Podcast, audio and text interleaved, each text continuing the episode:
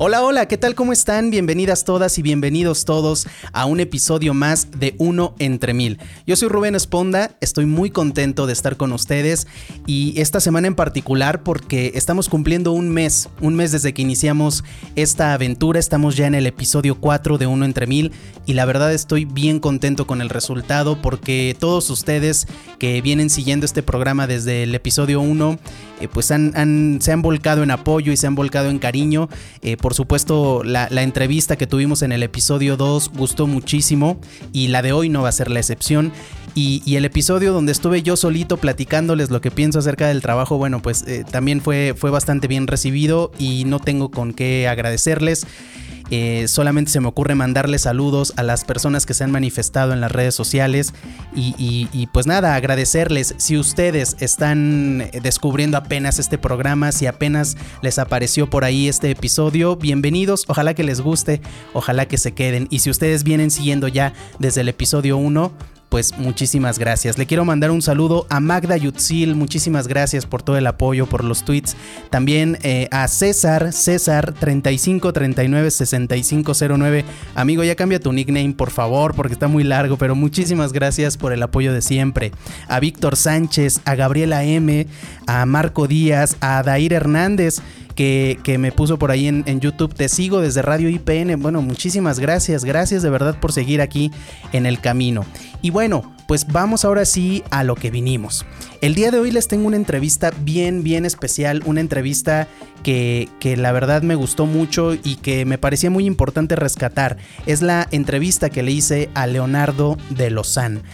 Leonardo de Lozán, bueno, creo que todos lo conocemos y, sé que muchos están aquí justamente porque lo conocen y porque quieren verlo y quieren escucharlo. Él es músico, es cantante, es compositor, es actor, es conductor. Él lleva muchísimos años, muchísimos años en el mundo de la música, en el mundo del rock and roll. Eh, él, fue fundador, es fundador cofundador de la banda Fobia, también de los Concord, ya en, en la década de los 2000 surgió esta banda. Y, bueno, la verdad es que fue una entrevista bien, bien linda, fue una entrevista muy interesante, una entrevista en donde Leo mostró una parte que al menos yo no esperaba, porque uno lo ve en la televisión, lo ve en los escenarios, en los conciertos, y lo vemos con esta gallardía y con esta, con esta pose y esta personalidad de rockstar, ¿no? Un hombre guapo, gallardo y de pronto resulta que es un hombre común y corriente, súper sencillo, muy carismático, la verdad es que es muy carismático y, súper amable. Me la pasé muy bien, fue una plática bien, bien divertida. Hablamos de su nuevo sencillo y, ojo, aquí va el contexto de esta entrevista. Esta entrevista se hizo el 8 de febrero del 2022, la realicé para un programa de radio que tenía y, y bueno, la verdad es que no estaba pensada para video, originalmente estaba pensada para audio nada más, por eso es que como les dije en la, en la entrevista de Julieta Fierro, eh, pues la calidad de mi cámara, eh, como fue por Zoom, la calidad de mi cámara pues era la de una webcam, ¿no? No me importaba la calidad de la cámara porque era eh, solo para audio, pero me parecía importante rescatarla. Entonces para la gente que la ve a través de YouTube, bueno, una disculpita por la calidad de, la toma. Pero, pero bueno, me, me parece importante porque sí creo que Leo nos mostró esta, esta otra cara y les decía, platicamos de su nuevo sencillo, que en ese entonces estaba, estrenando. Platicamos de los prejuicios en el mundo de la música, platicamos de, cómo a veces pensamos que un género en particular es malo y otro en particular es bueno.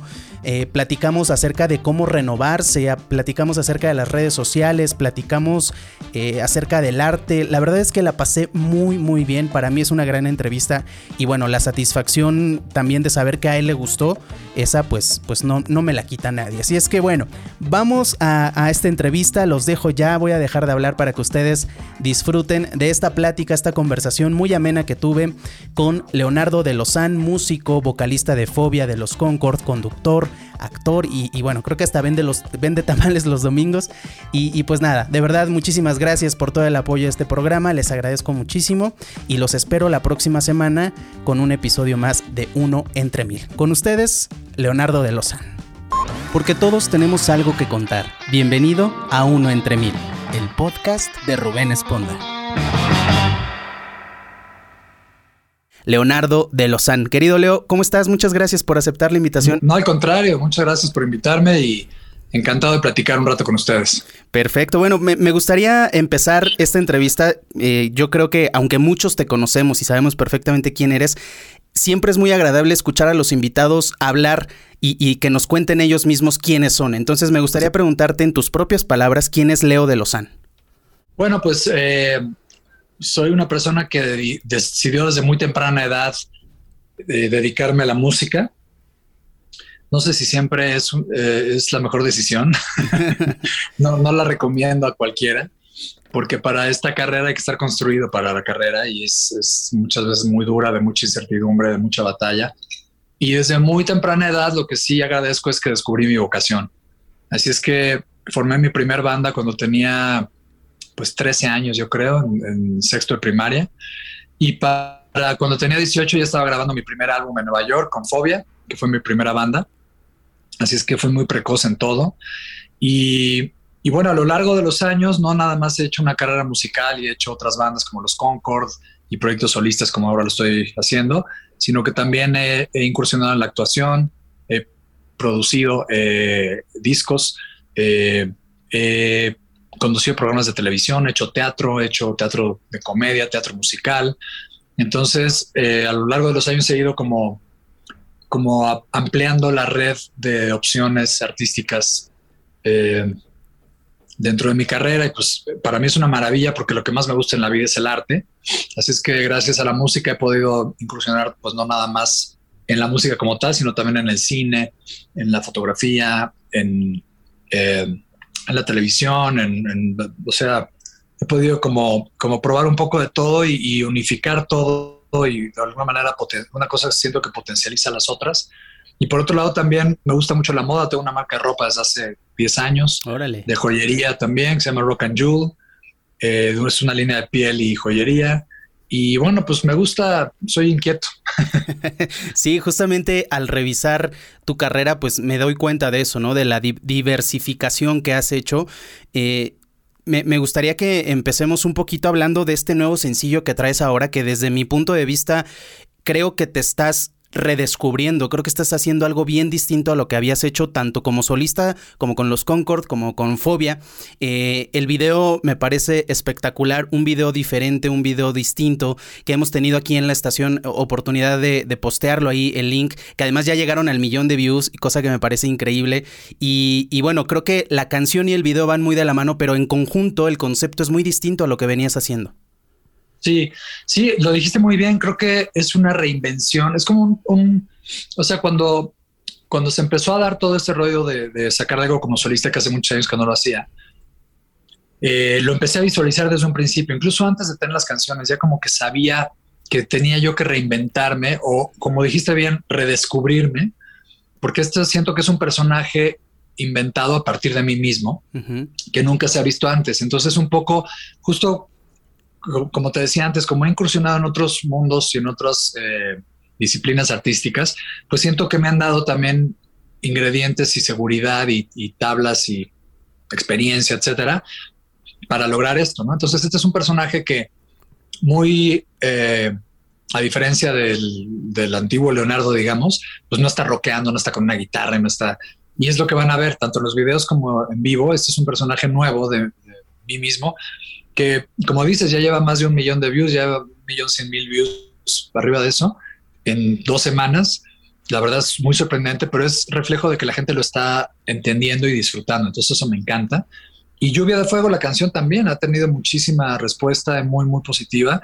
Entonces estamos encantados. Ahorita ya estamos viendo el segundo sencillo que saldrá yo creo que a finales de febrero ya vamos pronto a filmar el video. Y también es otro concepto que ya tenía yo pensado. De hecho, tengo pensado el segundo y el tercero también. Así que, pues sí, es como una reinvención de mí mismo y, me gusta salirme de mi zona de confort y, y, sorprender. O sea, la verdad desde un principio quería que esto fuera una sorpresa para todo el mundo. Por eso no hice anuncios previos, ni avisé, ni hice entrevistas previas, sino que fue así, ¡pum! Y entonces aparece este nuevo Leo que es muy singular y muy peculiar y, también en vivo lo van a ver así, ¿no? No va a ser el típico concierto de rock, va a ser completamente teatral y, de otro de otra índole, o sea, va a ser una cosa muy muy diferente. Y a mí me parece increíble eso porque estaba escuchando otras entrevistas que has dado y mencionabas esta parte de ya hice teatro musical, ya hice televisión, ya conduje, pero, pero creo que todo eso, el teatro sobre todo, te da estas tablas para decir hagamos cosas diferentes y quitémonos este, no sé si llamarle prejuicio o esta cosa ya, esta etiqueta que, que le hemos puesto a los rockeros en donde son súper este, alocados o en tu caso que no lo eras tanto, pero que ya tenías muy definida tu línea y de pronto de la zona de confort te da miedo, o sea, dijiste, no me importa el resultado, lo voy a hacer, o qué estás esperando, qué esperabas al, crear este nuevo concepto más teatral, como tú dices. Fíjate que miedo no, la verdad es que sabía que, mira, como la, la misión de este proyecto para mí no era convencer, ni agradar, ni cumplir, no tengo expectativas, no tengo que cumplir con ningún contrato millonario, ni con ciertas ventas, ni con, o sea, no tengo nada que probar, nada que cumplir, no hay expectativas. Eh, lo que sí quería era sorprender. Y como yo sabía que iba a sorprender, porque además me estoy rodeando de gente muy talentosa que hace todo muy bien. Entonces, Chad está encargado de todo lo que es visual. Él selecciona diferentes artistas como Llamas, que hizo el video, este Jerry, que nos hace todo el, diseño gráfico, etcétera. O sea, fotografía, todo está cubierto por, por gente muy profesional que me gusta mucho lo que hace y confío. Y también María Meneses, que me pone las coreografías cuando le dije que quería hacer una coreografía de baile que es quien nos hacía coreografías en, Jesucristo Superestrella. Que es, me rodeo de un equipo muy, muy eh, en el que confío y que admiro y que sé que se va, se va a hacer bien. Entonces, más que miedo, eh, era emoción porque sabía que se iba a ver muy sorprendida la gente. Y eso es lo que ha pasado. Pero no, no hay ningún miedo, al contrario, estoy disfrutándolo muchísimo, estoy muy seguro de lo que estoy haciendo. Uno de repente, y pasé por esa etapa cuando era más chico, que pues tienes estos estigmas de la gente y creen que no, tú como eres rockero nada más tienes que hacer esto y no puedes hacer esto y no te pueden ver así.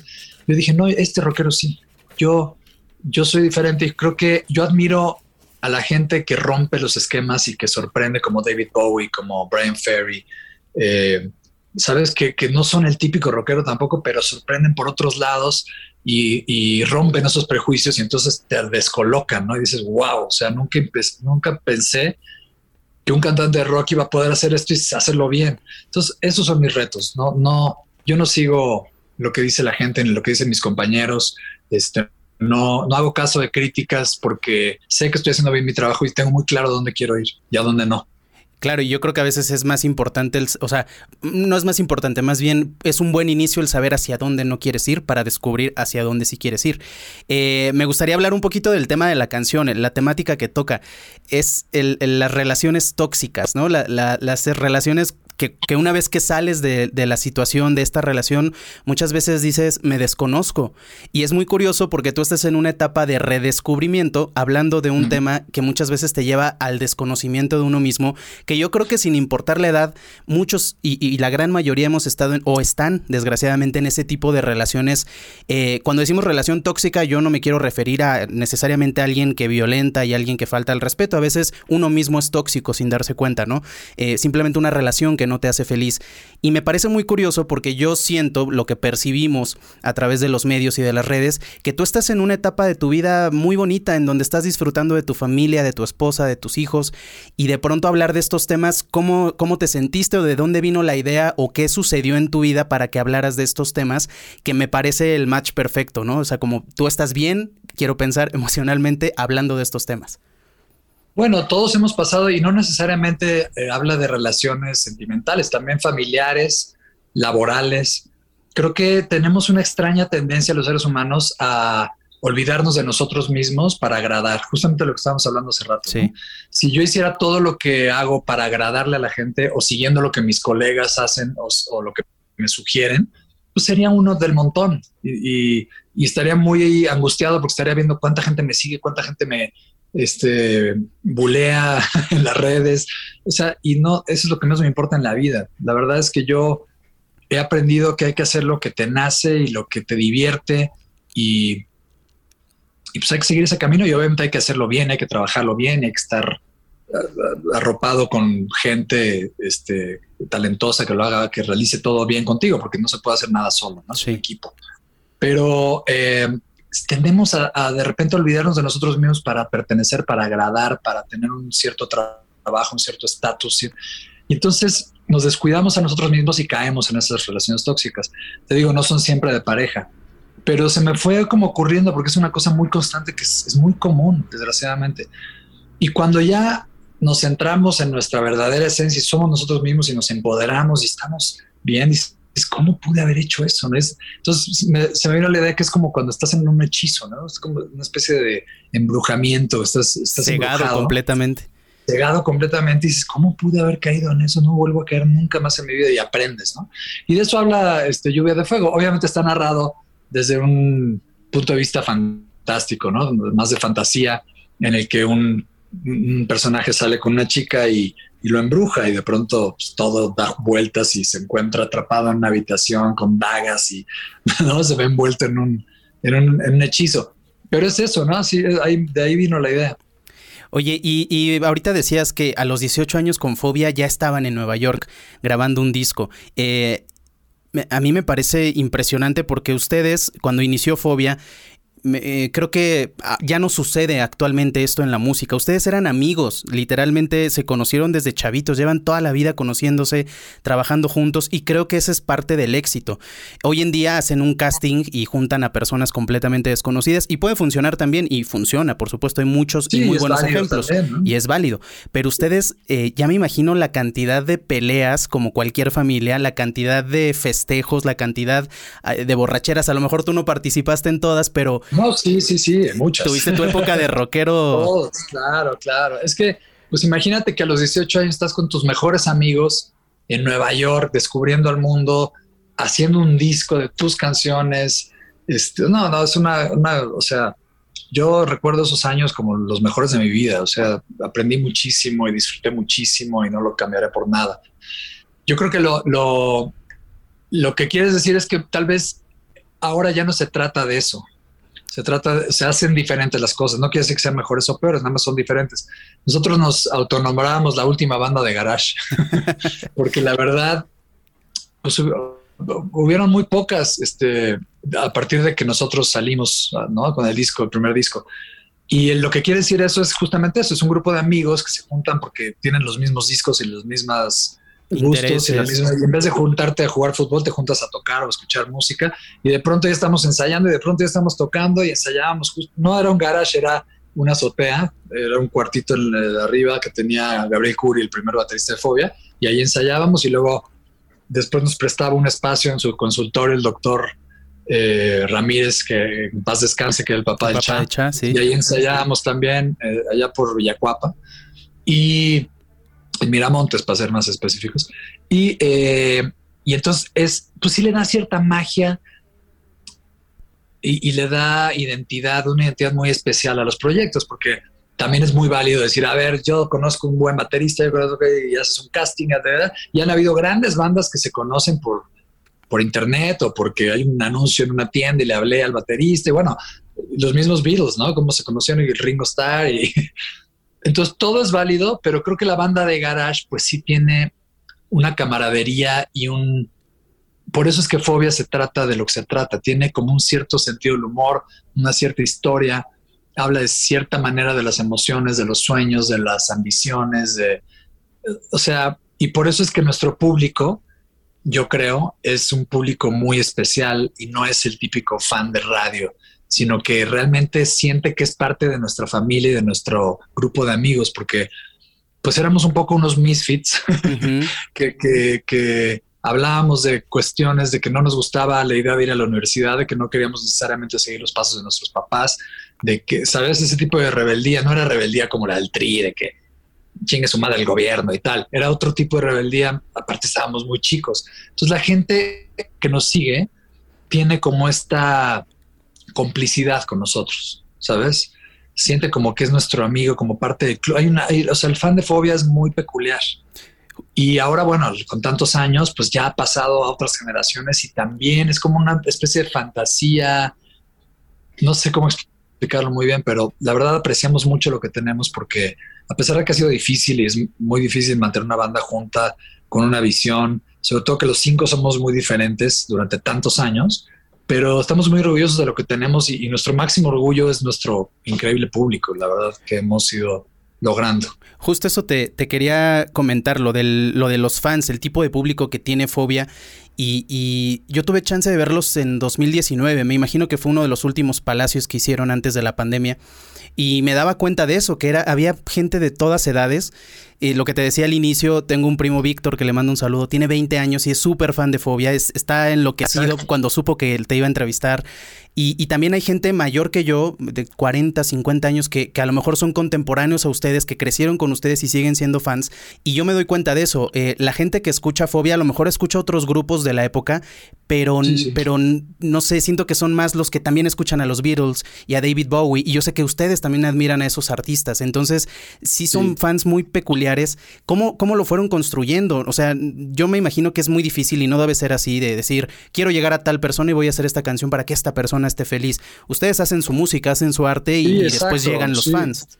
Exactamente, eh, lo acabas de contestar, llegan, o sea, es una cosa que se da y se va trabajando a lo largo de los años, o sea, los públicos se construyen, ¿no? Y se va, eh, pues, va aumentando, o sea, nunca pensamos que íbamos a llegar a ser dos palacios de los deportes en un año, cuando estábamos tocando en Rocotitlán. O sea, nuestra máxima ambición era llegar a Rocotitlán. De pronto ya lo atascábamos, ya no cabía más gente. Entonces hacíamos dos Rocotitlanes, luego tres, luego ya no cabíamos ahí y así, poquito a poco, ¿no?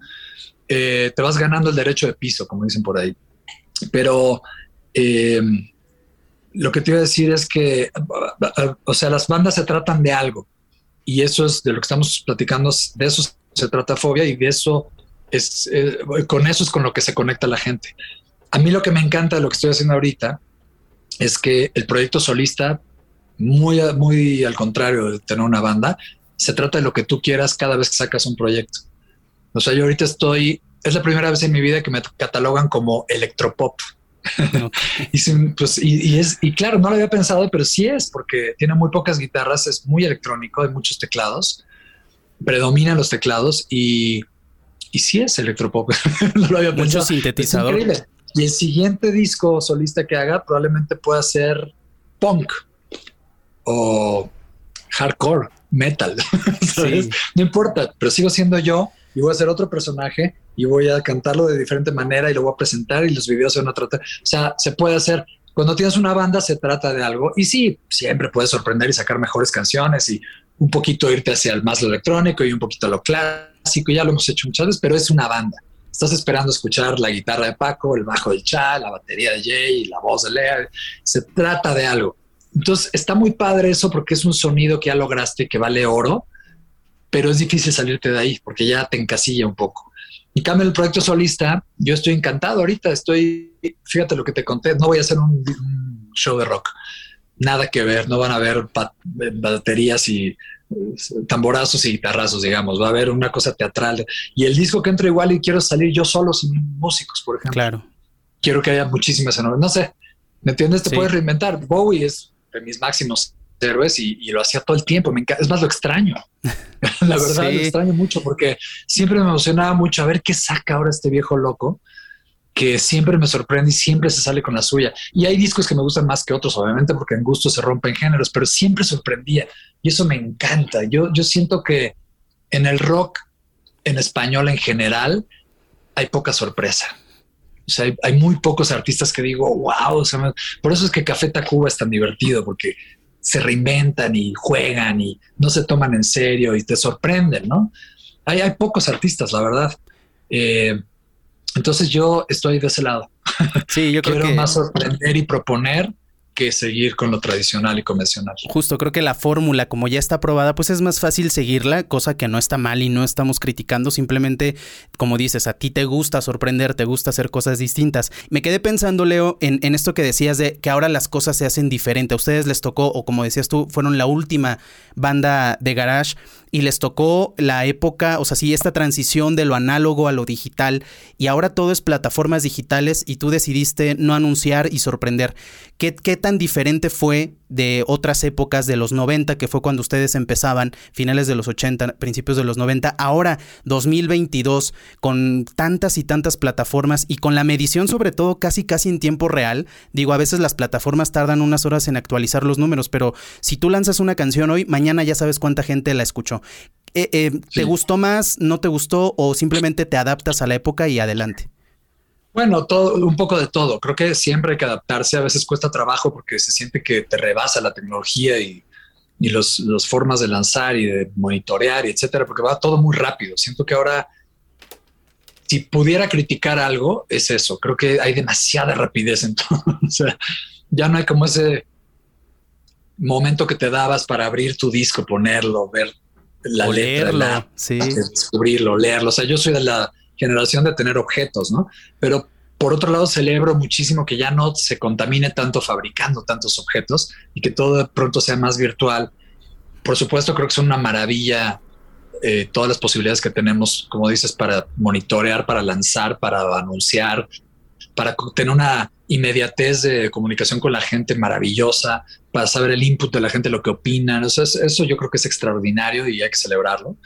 Pero sí creo que es va tan rápido todo y ya se trata a veces tanto del éxito de los views, de la venta, de, o sea, se ha vuelto desgraciadamente, yo creo, menos artístico y más de números, cada vez más, porque ya es muy rápido. O sea, es una cosa, no, no es, no creo que la gente se haya vuelto más eh, orientada hacia el dinero que al arte. Más bien, las, los tiempos y la velocidad, o sea, estos tiempos que vivimos y la velocidad de todo nos obligan a ciertas cosas y entonces ya no da tiempo, entonces ya hay que hacerlo rápido y tiene que vender y si no vende, bueno, o sea, siento que es la prisa es un poquito agobiante y creo que también la ola va tan rápido que te pierdes de muchas cosas. Este, yo de repente no me entero ni qué hay conciertos, o sea, ya vinieron a tocar, wow, es como que se me, sabes, es una, va todo muy rápido. Yo eso es lo único que siento.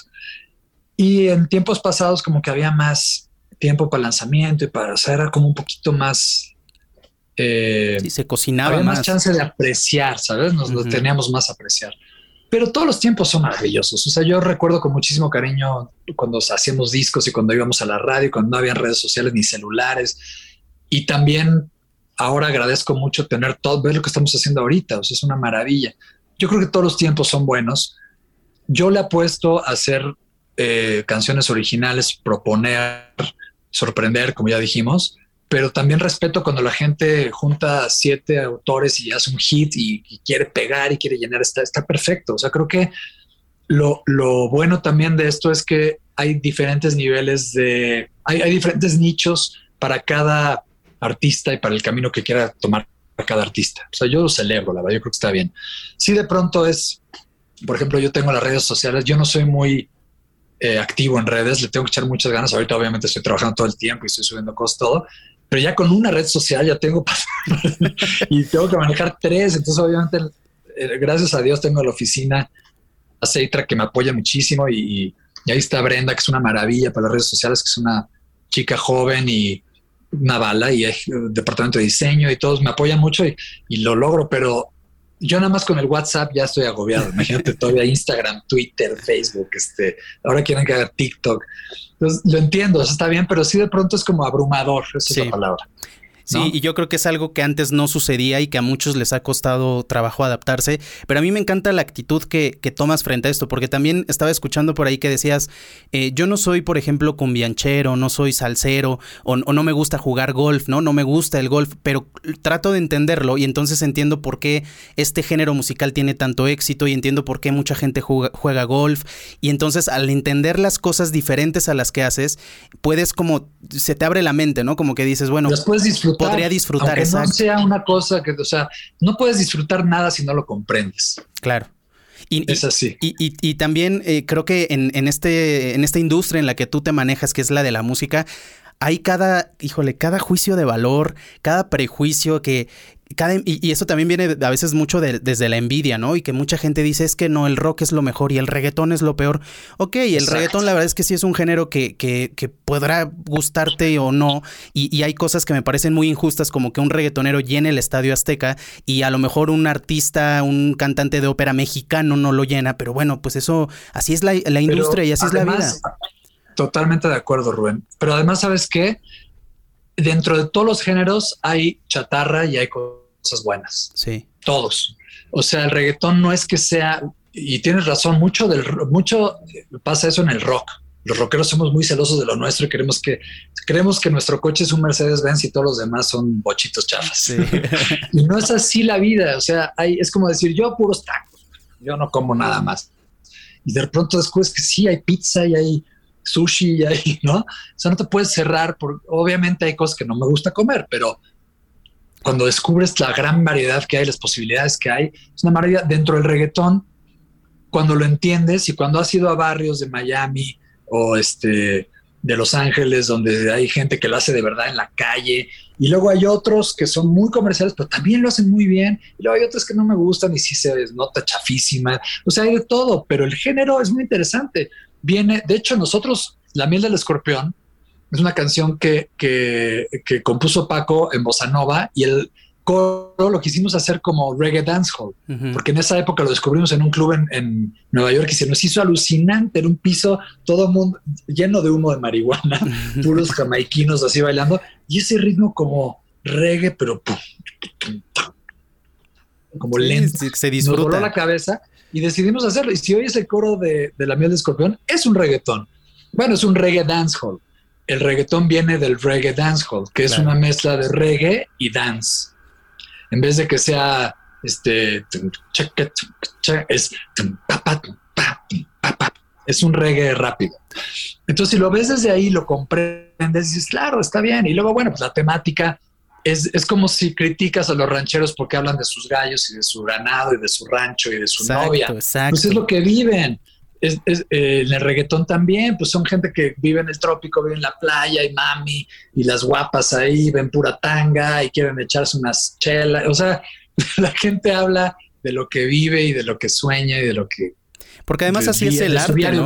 El arte también es un reflejo de la sociedad, del tiempo, de lo que vives. Tú escuchas las canciones de antes, incluso de grandes artistas, tanto nacionales como extranjeros, y escuchas canciones que hoy serían políticamente incorrectas, ¿no? O sea, José José es un ejemplo claro en español de canciones que decía, voy a poner cadenas en ti para que no te vayas. Esto es secuestro, señor, ¿por qué está cantando eso? Pero era José José y en ese momento era una canción romántica. Hoy en día el reggaetón... abran la mente. yo mañana canto en el Auditorio Nacional con Los Ángeles Azules. Es una canción que me encanta y ha sido un súper hit. Ni siquiera la lanzamos como sencillo y ha sido de las más este, exitosas de, este proyecto que hacen con colaboraciones y me encanta hacerlo. Y cada vez que me encuentro al doc le digo invítame doc y ya me habla y me invita y voy y pasos no Los Ángeles Azules. Y va, va sí este va, va, todo el tiempo me encuentro ahí a Gil y a Jimena Sariñana y padrísimo. Entonces yo les digo los que critican la cumbia, escuchen a Los Ángeles Azules, escuchen Rayito Colombiano, a los que tachan que el reggaetón es una porquería, escuchen a Z Tangana, se van a sorprender. Lo que quiero decir es, abran la mente, en todos los géneros hay cosas buenas y cosas malas. A mí hay cosas mega comerciales de reggaetón que me gustan, ¿eh? que digo, wow, qué buena rola, o Maluma tiene unos rolones de repente. Este, y hay otras que no me gustan tanto. Y si te das cuenta, eh, por ahí. y, no tengo en mi playlist canciones del Maluma, pero puedo reconocer que, que, tiene talento y que tiene ingenio y que está bien producido y que, ¿sabes? Lo aprecio. Y es curioso porque gente como Maluma, Sebastián Yatra, que también está pegando mucho ahorita, cada vez se alejan más del reggaetón original. Claro. Entonces. ¿Sabes con quién pasó mucho? un gran, ejemplo, porque luego cuando uno habla de Maluma, eso es de gente dice, ay, no. Sí, Pero por ejemplo, Calle 13. Justo, te iba a decir Calle 13, sí. A mí, desde la primera vez que los vi, me fascinaron y hice amigo de ellos y los admiro muchísimo, pero la gente los, bueno, el primer video latino que hicieron los querían bajar a pedradas y nos cayó la boca. Bueno, a mí no, porque yo siempre los admiré, pero a la gente que nada, que son este reggaetón y que son hip hop y que, hacen en un festival de rock y pum, vale, de pronto dices, wow, las letras de este güey de que está hablando. O sea, tienen más balls.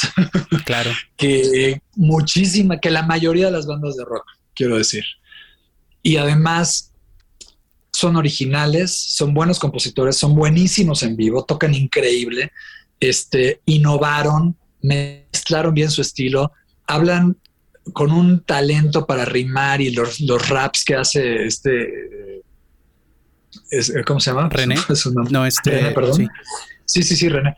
Eh, son extraordinarios y habla de política, de amor, de todo con una desfachatez y con unas pelotas que ya quisiera cualquier banda de rock. Entonces, ahí está. ¿Cuándo ibas a pensar, ay, güey, si no, pues sí, sí son buenos?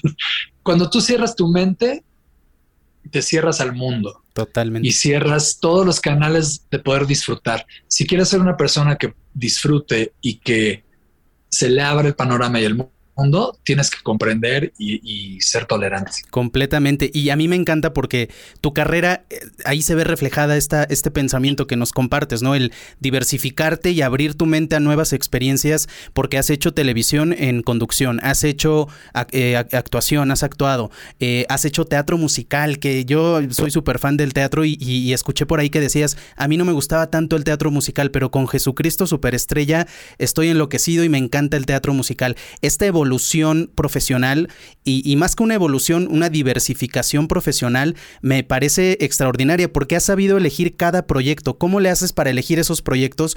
Porque no dices, híjole, hice una película que no pegó, hice una obra que no, o sea, te vas al top, ¿no? O sea, te vas a hacer rebelde Netflix, te vas a hacer miembros al aire que duró y todavía sigue al aire, pero tú estuviste como 10 años conduciendo y Jesucristo Superestrella, una gran producción. ¿Cómo eliges esos proyectos cuando se trata de salirte de la música? La verdad, he tenido mucha suerte, Rubén. O sea, no, no, tú cuando eliges un proyecto no sabes cómo le va a ir. Es muy difícil, este, o sea, sí me llegan muchos guiones, sí, leo mucho y rechazo muchísimas cosas, porque no me late, porque no creo que sea muy buen guion, porque no creo que pueda ser el personaje a, a veces. Digo, no, no tengo suficiente preparación para ese reto. Y, pero lo que me siento cómodo y creo que vale la pena y que se ve bien, yo averiguo todo, ¿no? ¿Quién va a dirigir? ¿Quién es, quién va a estar? ¿Cómo es la onda? O sea, todo, todo, todo. Y, y ya en el momento que sí te prende, pues es un salto de fe. Yo cuando me presentaron miembros, te soy honesto, no sabía si hacerlo. Yo dije, yo no sé conducir, yo no, no sé de qué. Y un poco, no nos dijeron de qué se trataba el programa. Dijeron, pues son cuatro hombres que hablan, o sea, con diferente oficio, que hablan de cosas de hombres muy básicas y nosotros nos inventamos a nosotros mismos y a los seis meses de que empezamos ese programa, éramos el programa más visto, no nada más de televisión de paga, de, de, de, canales, de toda la programación de todos los canales de televisión de paga. Estás hablando de, pues no sé, 60, 80, este, no sé cuántos canales sean, no igual son menos, tal vez 50 canales, que cada uno tiene 20 programas. O sea, éramos el número uno de toda la programación en, televisión cerrada, tener un punto de rating en esa época era una bestialidad. Llegamos a tener seis puntos de rating. Wow. O sea, fue un fenómeno. Hicimos el show en vivo de comedia, que era un muy buen show, muy divertido, que hacíamos stand-up cuando todavía no estaba de moda stand-up. Hicimos seis teatros Diana en, en Guadalajara, que fue un récord. Hicimos Auditor Nacional, Metropolitan, Pepsi Center, con un show de comedia. Cuando no existía la comedia en México, la verdad, o sea, de stand-up apenas empezaba. Y luego, bueno, Jesucristo Superestrella, un fenómeno histórico que nunca antes había pasado. Ahora Rebelde también. Pero pues es un poco un salto de fe. La verdad he tenido mucha suerte. Por suerte he elegido buenos proyectos y también he hecho otros que no han jalado. O sea, lo que pasa es que luego nada más anunciamos los que sí jalan. Claro, sí. Y... Me he equivocado mucho y he cometido muchos errores y así he aprendido. Pero bueno, por ejemplo, doy el ejemplo de Netflix. Es Netflix, o sea, no va a ser una mala producción tres directores extraordinarios, un cast brutal, muy bien producido, con buen presupuesto. Mi personaje me encanta, lo puedo hacer y lo desarrollo bien y me, pues tiene que salir bien. Ahora ya si no le gusta al público es otra cosa. Y también es una historia que, genera mucha expectativa, también ese es un y además, claro, es un éxito probado y es una secuela muy bien escrita, porque muchas veces lees el guion y dices, hijo, qué lástima, porque era buena idea, pero el guion súper bien, la historia súper bien, todo bien, entonces no tienes por qué no hacerlo. Es mucho menor el margen de error. Aún así, nunca sabes si, va a pegar o no. Y yo, por ejemplo, ahora que estoy sacando mi disco solista, pues también tengo al Dream Team en todo. O sea, Cristian y Luis son mis productores, lo máximo, me encantó el producto, lo defiendo a capa y espada porque sé que es bueno, sé que va a sorprender, eh, todo lo visual está súper cuidado, Seitrack está apoyando increíblemente bien, la gente está reaccionando, o sea, estoy, me siento muy seguro. Estoy, estoy, sé perfecto cuál va a ser el siguiente sencillo, sé cuál va a ser el tercero y tal vez el cuarto, ya lo tengo definido. Y sé que va a jalar muy bien, sé muy bien lo que voy a hacer en vivo y estoy muy seguro de lo que estoy haciendo. Ahora, de ahí a que me nominen al Grammy, llene yo un palacio no sé por quién sabe, ya eso es un volado. Pero así empiezan las cosas, los tienes que hacer bien hecho convenciéndote y siempre subir un escalón, siempre subir un escalón, siempre para adelante. Y yo creo que hay dos factores también que, hay que mencionarlos. El primero es la libertad creativa, ¿no? También si estuvieras, digo, eh, yo, yo pues no trabajo en Seitrack, pero el poco contacto que he tenido es gente súper chida. Muchas gracias a, Lili por todo el apoyo siempre. Y, y, por lo que dices, entiendo que haya una libertad creativa y por lo menos libertad de decisión, donde tú puedas decir, este es mi siguiente sencillo, quiero el video así, quiero hacerlo así. Y el segundo factor, el trabajo diario. O sea, si si, si, tú crees que porque ya la hiciste vas a estar sentado en tu sillón y vas a tener otro éxito, pues no va a pasar. El trabajo, el, éxito se trabaja. Exacto. Todos los proyectos que empiezas, empiezas de cero. No importa quién seas. O sea, si el día de mañana pensemos en una persona exitosa. Eh, bueno, lo platiqué con, ahorita se me ocurrió, este, con, eh, perdón, estoy bloqueado de nombres. este, pero bueno, con una, conductora de televisión que, de pronto salió de la empresa y tal y empezó su programa solo, dijo, empezó de cero, así de cero seguidores y de repente en dos años ya tiene un millón. ¡Wow! Adela, perdóname. Ah, claro, Adela, Micha. Estoy bloqueado. Este, fui a su programa y la pasé increíble todo y me decía, no, no sabes lo que me costó. Uno pensaría, no, bueno, es la Micha, o sea, estuvo 20 años en la tele abierta, es un ídolo. No, cuando empiezas un proyecto nuevo empiezas de cero y no sabes cómo te va a ir. Entonces hay que tener humildad, hay que saber que hay mucho trabajo y, totalmente, mi oficina no nada más es gente chida, es gente que entiende los proyectos, sabe dónde se deben de anunciar, cómo se deben de vender, respeta lo creativo y también respeta lo promocional. Y, y desde el principio yo con Alex y con Octavio, este, platiqué del proyecto y les dije, vamos a hacerlo poquito a poco. Yo no quiero endeudarme, no quiero que sea una mega producción, hay que gastar lo menos posible, hay que promoverla de esta forma, hay que manejarla y poquito a poco, y entonces construyes una cosa este, que no es una carga en la espalda, es un placer hacerlo en todos los sentidos. Y tener una oficina que entienda eso y que apoye eso es básico. O sea, tú no puedes, porque luego la gente, digo, lo digo por los nuevos artistas y las nuevas bandas que lo dicen, yo quiero un contrato de cinco discos con Universal. Ya. No necesariamente depende qué proyecto vas a hacer. Hay que saber de qué se trata tu proyecto, cómo lo quieres presentar, cómo lo quieres vender y entonces ya eliges dónde lo quieres firmar, ¿sabes? También es cierto que hoy en día muchas bandas o muchos artistas ya no hacen discos, ya solo lanzan sencillos en plataformas. También la forma de, producir música cambió radicalmente y si no pega una canción, tal vez pega la segunda. A mí me parece una buena estrategia. De hecho, yo tengo todo el disco terminado y masterizado desde, septiembre, pero vamos a ir lanzando sencillos y la verdad me lo hicieron ver en, la oficina. ¿eh? Me decían, Leo, tal vez ni siquiera sacamos un álbum, saquemos puros sencillos, vamos, como vemos, damos. Claro. ¿No? Este, vamos sacando sencillos, capaz nos va muy bien sacando puros sencillos y ya no saquemos álbum. Capaz al cuarto sencillo decimos, bueno, pues ya estuvo, ya se siente la vibra como que hay que cerrar este proyecto y sacamos todo el disco junto, pum, y vamos al siguiente. O sea, como ves, Das me parece mucho más inteligente, mucho más sano y la gente todo el tiempo está recibiendo cosas frescas, cosas nuevas. Sí, sí, y, las plataformas yo creo que han venido a revolucionar. Eh, hay, muchos más beneficios que, cosas malas con ellas. Pero a mí me surge entonces la duda de, digo, ahora que he estado platicando contigo, me doy cuenta que eres un tipo muy trabajador, que tiene muy claro lo que quiere, que, que es fiel a sus, a sus ideales, es congruente. ¿Cómo lidias con el fracaso, porque yo, y en este programa lo hemos dicho muchas veces, no puede haber éxito si no hubo fracaso antes. O sea, para llegar a un disco, exacto, para llegar a un disco que pega, tuvo que haber por lo menos uno que no pegó. Cuando ya eres Leo de Lozán, ya el de Fobia, el solista, el de los Concord, el de miembros, el del teatro, ¿cómo le haces para que no te domine el ego y, y, si de pronto una canción no es lo que esperabas, que no te pegue y que no te dé para abajo? O, o sí, no sé. No, la verdad, no hay que tener expectativas a mí me encanta una frase que dice, falsas expectativas, grandes desilusiones. Claro. Si no esperamos nada, obviamente todos queremos que nos vaya bien y que sea un éxito y todo. Yo quiero que le vaya bien, pero hay veces que las canciones no conectan como uno quisiera. Entonces, siempre hay que tener haces bajo la manga y darle para adelante, para adelante, para adelante. Y el fracaso, pues no hay que tenerle miedo. Siempre fracasamos.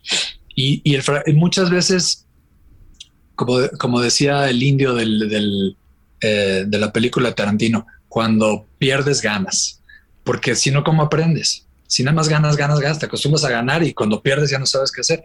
Levantarse, reinventarse, todo eso es parte de haber perdido, de haber fracasado. O sea, no es un fracaso realmente. Entonces no hay que tenerle miedo al fracaso, hay que darle con todo. Ahora que, que, sin miedo al fracaso y sin miedo al éxito. Exacto. hay que darle para adelante y las cosas se van dando naturalmente. Lo que sí puedo hacer es ser más selectivo, ya lo platicamos, ¿no? O sea, se, se minimiza el margen de error. Sí, aprendes de los errores. aprendes de los errores. Entonces, fallas menos, pero no estás nunca exento de fracasar, de que un sencillo no jale, de que un show no se llene, o sea, eh, pero paso a paso y haciéndolo bien y no queriéndote comer toda la manzana de una sola mordida, poquito a poco.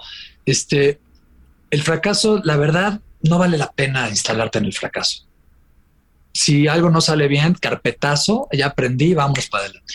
O sea, no hay tiempo para estarse conmiserando. Es que yo, también eso es mucho del rock, ¿no? Hay muchos, el artista maldito, ¿no? De que nadie me comprende y es que mi rollo no es. No, no, no, no, no. O sea, es como un negocio. Mira, es como tener un negocio y aguantarlo siete años. No, ahora sí el año que traigo. No, no, no. Si no pegó en siete años ya no va a pegar, amigo. Es más, si no pegó en dos, si no estás tablas para el tercer año, ciérralo y abre otro. Sí, si no recuperaste la inversión pronto, dale vuelta, sí. Y puedes alegar lo que quieras, es que era genial mi idea, pero no la comprendieron, es que me faltó inversión, es que no, como quieras, pero vete a siguiente. siguiente sencillo.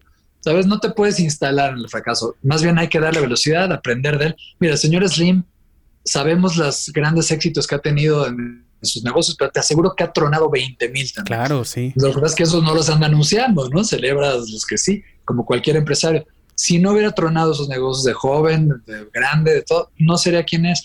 O sea, hay que aprender del, fracaso, hay que gozar el éxito y hay que potencializar el éxito y también se acaba el éxito, no es para siempre. Cualquier empresa, cualquier canción, cualquier fama se acaba. Entonces hay que estarse reinventando y seguir para adelante, no, no hay de otra no hay que instalarse, es como instalarse en los haters en lugar de los, en la gente positiva. Ahora, si todos son haters, entonces algo estoy haciendo mal. Claro, ahí el problema eres tú, sí. Oye, y también eh, creo que justo hablando del fracaso, cuando están estos momentos que a todos nos sucede, a unos más que otros, la familia es un factor importantísimo, ¿no? Es tu red de apoyo, es con quien te desahogas. Y yo creo que tú has ido formando con el tiempo uno de los matrimonios más queridos eh, entre el público. Eh, estás casado con una de las actrices más talentosas y, con todo respeto, una de las más guapas que tenemos en México, de las pocas actrices mexicanas que se han atrevido a ir a Hollywood. Eh, y me da mucha curiosidad de, por ejemplo, cuando te ofrecen un papel en donde tienes que actuar, pues Sandra es actriz, ¿no? O sea, ella te da retroalimentación y además Sandra canta, entonces tú le das a ella retroalimentación. ¿Cómo es un matrimonio de dos grandes artistas? Bueno, es, igual que cualquier otro. La verdad es que, o sea, la gente luego nos dice eso y yo digo, bueno, no somos la pareja ideal, o sea, tenemos los mismos problemas que tiene todo mundo, este, y negociamos y nos ponemos de acuerdo y, o sea, y, y bueno, pues somos dos personas que trabajamos, eso sí, y es difícil a veces, pero sí, nos pedimos consejos, obviamente este, pues en la actuación me, da eh, input y yo también en la música cuando me lo pide, sobre todo en cuestiones de mezcla, de arreglo, de esas cosas, ¿no? Que luego ella no, no, pues no se ha clavado tanto porque se ha dedicado más a ser actriz. Y yo también le pregunto de técnica, la mirada, o. Pero pues nos ayudamos como cualquier otra pareja. La verdad es que no, no somos no somos personas excepcionales ni diferentes ni mejores para nada. Somos seres humanos como cualquier otro y trabajamos como cualquier otro nada más nuestro oficio es un poco más peculiar en ciertos aspectos, pero es un oficio y un trabajo como cualquier otro.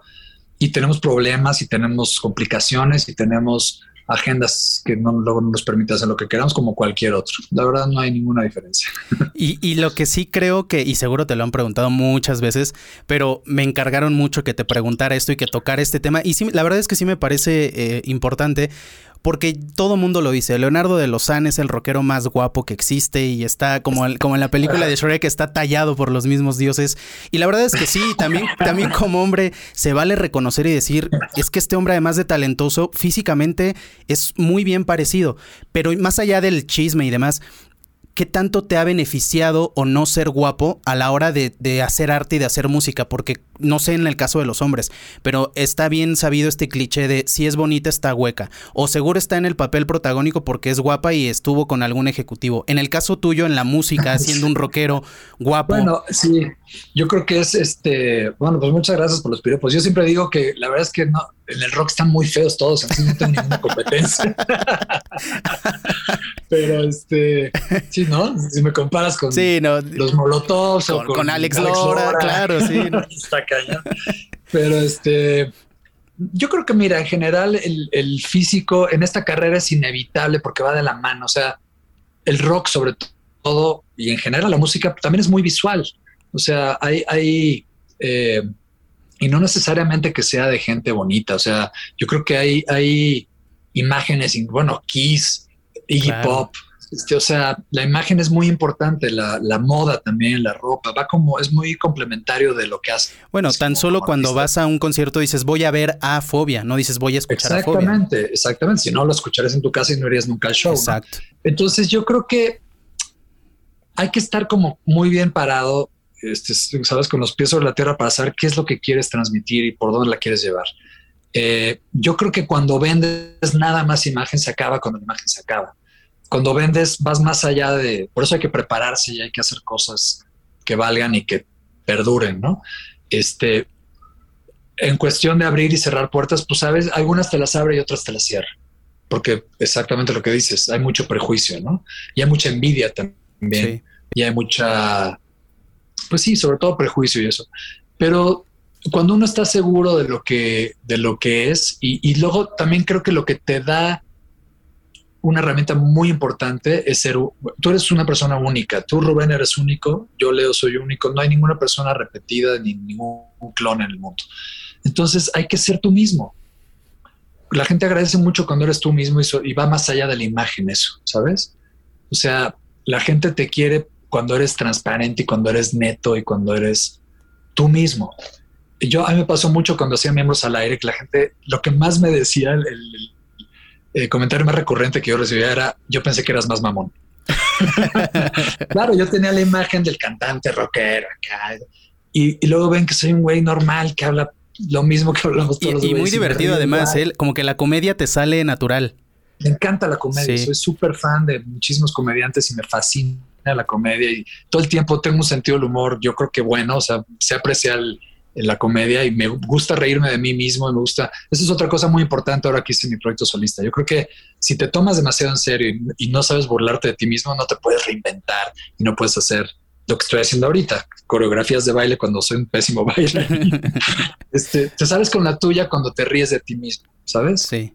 Entonces, este, eso, todo eso que te cuento va más allá de la imagen y de la belleza y de la no belleza. Yo creo que la gente conecta con una belleza interior, no con la exterior. La exterior la admiras porque dices, híjole, ese güey está bien mamado a ir siete horas al gym. Yo, no soy capaz de hacer eso. Pero eso es pasajero y es banal y realmente conectas con lo de adentro. Sí, la esencia es lo que permanece. La esencia, exactamente. Y cuando tu trabajo está conectado a esa esencia, pues la gente va a conectar con ese trabajo. Definitivo, y más en el arte. Creo que el arte pues es el reflejo del alma, ¿no? O sea, no quiero sonar cursi, pero sí, es tu esencia. Exactamente. Eh, ¿Tú crees que la vida es un picnic? no, claro que no. Ojalá fuera la vida un picnic todo el tiempo, ¿no? Yo creo que hay que disfrutar la vida como si fuera un picnic. ¿no? Que si llueve, pues bueno, llovió, pero aquí estamos. Este, ay, se me olvidaron las papas. Bueno, pero tenemos, ¿sabes? Hay que tratar de disfrutarla como si fuera un picnic. Pero desgraciadamente la vida, pues nos da golpes, perdemos seres queridos, nos tenemos problemas económicos, vienen pandemias, este, vienen malos climas, hay desgracias, hay muertes, hay cosas que nos afectan mucho, pero hay que disfrutarla y aceptarla como si fuera un picnic. Esa es mi visión. Definitivamente comparto mucho esta idea. La, la, vida no es color de rosa, la vida no es justa, pero uno tiene que buscar la manera de divertirse, de disfrutarlo, porque uno piensa, bueno, 70, 80 años son demasiado, es demasiado tiempo, pero la vida se va volando y, y, ya... no sabemos si vamos a llegar a los 70, 80. Exactamente queda mucho menos de lo que pensamos. Definitivamente. Hay que gozarla. Como decía John Lennon, este, eh, no time for fussing and fighting, my friend. Sí. O sea, life is very short. Este, la vida es muy corta. No hay tiempo. No vale la pena estar peleando y perdiendo el tiempo en cosas negativas, ¿sabes? Para adelante. Claro, eh, ya estamos llegando al final de, esta plática. Me gustaría que este programa durara ocho horas más, pero eh, seguro tú tienes muchas ocupaciones, Leo. Por último, nada más me gustaría eh, preguntarte, y siempre trato de hacer una pregunta en este sentido porque creo que es la mejor manera de conocer a los invitados. Si en algún momento alguien hiciera un disco con, con 15 canciones y cada una es un episodio de tu vida, bueno o malo. Eh, pero de esas 15 canciones es tu vida en, música. ¿Cómo te gustaría que se llamara ese disco? ¿Qué nombre le pondrías a la portada de ese, de ese disco que habla de tu vida? Uy, qué difícil, qué difícil. Ponerle nombres a los discos es de las polémicas más largas, tediosas y complicadas y conflictivas que nos han pasado en la historia de Fobia. Me imagino todos ahí Porque es muy difícil con ideas. englobar todo lo que todos queremos decir en una palabra o dos, ¿no? Wow, me pusiste en un predicamento. Híjole, no sé cuál sería el título, pero lo que sí te digo es que las 15 canciones serían, habría muchísima diversidad entre ellas. O sea, a mí lo que me gusta, yo creo que la vida solamente es rica en experiencias. Entonces, no vale la pena poner 15 canciones de rock, que es mi género favorito. Yo, yo lo llenaría de colores, de todos los colores que se pueda, de todos los géneros que se pueda, de toda la riqueza cultural que se pueda, y, y lo llamaría algo así como uno o algo así, ¿sabes? Como que todos, todo es parte de una, de lo mismo. También suena muy hippie y muy budista, pero es la verdad. O sea, todos somos parte de todo y todo es parte nuestra y hay que celebrarlo todo. Entonces, si no venimos al mundo a, experimentar todo lo que podamos, no tenemos una vida completa. Entonces, sería muy variado y muy completo mi, mi tracklist. Qué bonito. Yo creo que, insisto en lo de la congruencia, es, es muy fácil darse cuenta cuando alguien no es congruente. Y yo creo que tú eres un tipo talentoso, divertido y congruente sobre todo lo que piensa con lo que hace, la manera de responder eh, estas preguntas.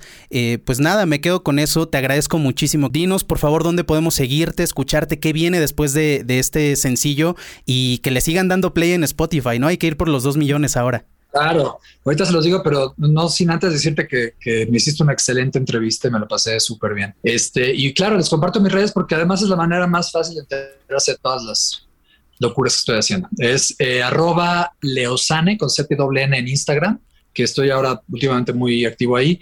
También en Twitter soy el arroba leo de losane con N, igual en, Facebook. Y eh, pues bueno, lo que estamos, ¿qué otra cosa me faltó? Eh, estamos haciendo el nuevo video pronto, ya del siguiente sencillo. Por lo pronto estamos con Lluvia de Fuego. Agradecerles a todos por el apoyo, tanto de la canción como del video, que ya vamos en más de un millón cien mil views. Este, y bueno, pues nada, muchísimas gracias a ustedes y gracias a ti, Rubén. Muchas gracias a ti, Leo. Felicidades a ti también. Yo me despido. Soy Rubén Esponde. Recuerden, por favor, comer frutas y verduras, tomar mucha agua y vayan a terapia. Nos escuchamos hasta la próxima. hasta luego. Gracias. Gracias por escuchar Uno entre Mil, el podcast de Rubén Esponda, porque todos tenemos algo que contar.